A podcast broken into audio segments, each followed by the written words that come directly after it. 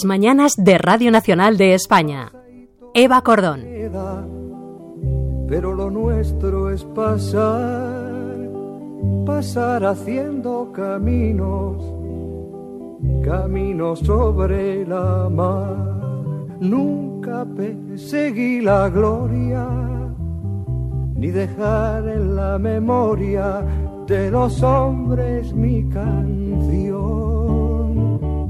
Yo amo los mundos sutiles, ingrávidos y gentiles como pompas de Última vez que, de momento, de momento, eh, escuchamos a nuestra mm, profesora de, no me sale ahora, escritura, creativa. Es que tengo el lío con los retos, G. retos literarios G. con Irene G. que es profesora de escritura creativa. Que es no que nos pasa queda nada si reconoces que te quedan 12 minutitos y empiezas a estar un poco...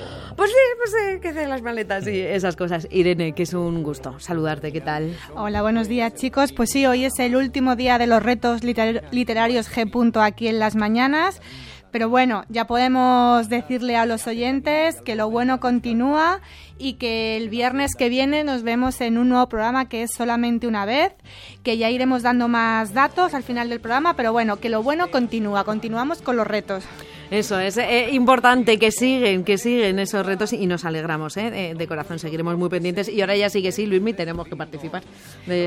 ahora ya nos, nos queda otra. Pues venga, por una pregunta, ¿vamos a empezar desde abajo como si fuéramos tontitos o vas a empezar a nivel? Sí, porque ya tenemos un nivel. Ah, seguimos, seguimos el nivel y además un poco con la sorpresa de cada semana es un reto y cada semana vamos a tocar un género, vamos a especializar un género. Entonces, pues bueno, al final también es poner a la creatividad en diferentes perspectivas para para, no cansarnos y tener siempre motivación para escribir. a ver, el de esta semana que era, era muy divertido, la verdad.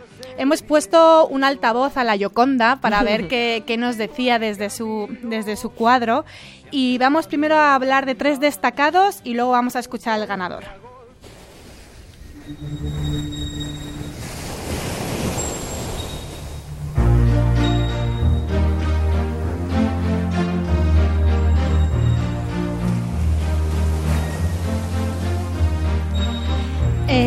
Charo Sánchez tira del máximo de palabras permitidas, eh, casi bueno, en 58 palabras, y nos cuenta una bonita historia de amor.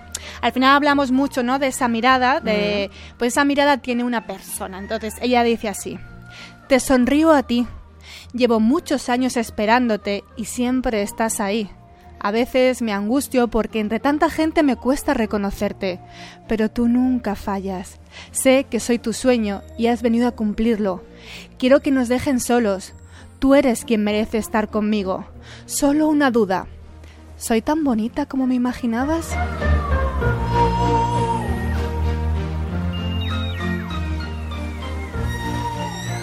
Muy bonito el, texto. Nos viene a decir que, bueno, todos nos creemos que nos mira a nosotros. Hombre, por supuesto. a, mí, me mira, a mí me mira. En diferentes perspectivas y, bueno, según ella y según esta oyente, mira a una persona que la va a ver a diario.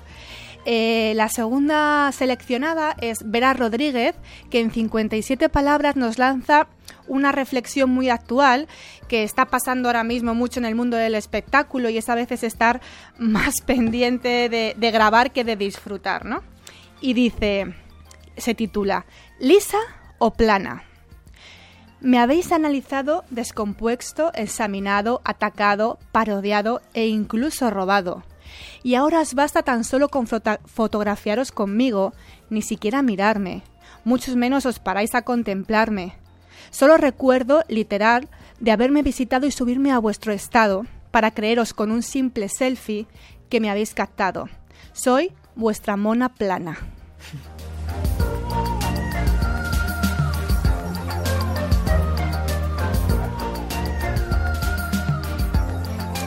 Pues aquí Vera nos hace alusión, ¿no? Cuántas veces estamos viendo algo y estamos más pendientes de captarlo. Estás en un concierto y está la gente grabando en vez de estar disfrutando, ¿no? Bueno, pues esta es la réplica que nos hace la Yoconda. Me encanta, ¿eh? Que nos dice, habéis pasado de admirarme a solo verme por vuestras pantallas cuando me tenéis enfrente. Soy la, mona plana. Me parece como que, que, ha tenido como su chispa y su genialidad. Mm, tiene eh, chispa, tiene gracia y además es una reivindicación importante. Es una foto de la realidad.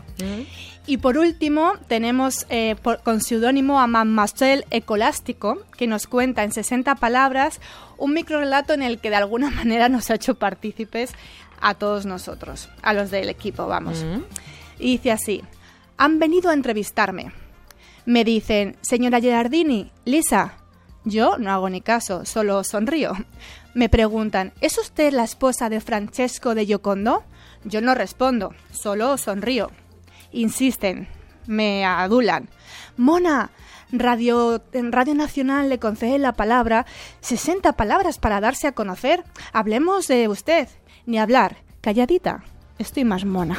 Magnífico. Este me ha encantado.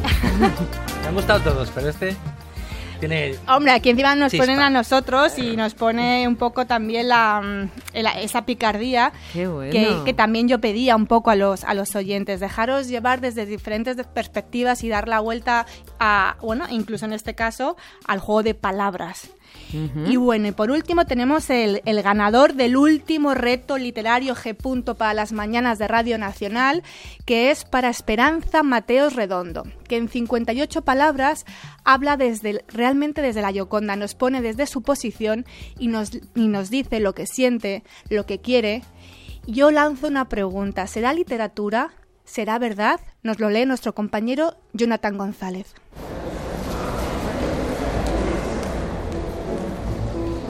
Ah, sonrío pero no me divierto. Miro pero no veo. Qué paradoja. Estoy condenada a vivir en uno de los lugares más prestigiosos de París. Desearía abandonar estas dos dimensiones y ser libre. Quiero bailar y correr por los campos elíseos. Leonardo, ¿por qué me hiciste al óleo y no de carne y hueso?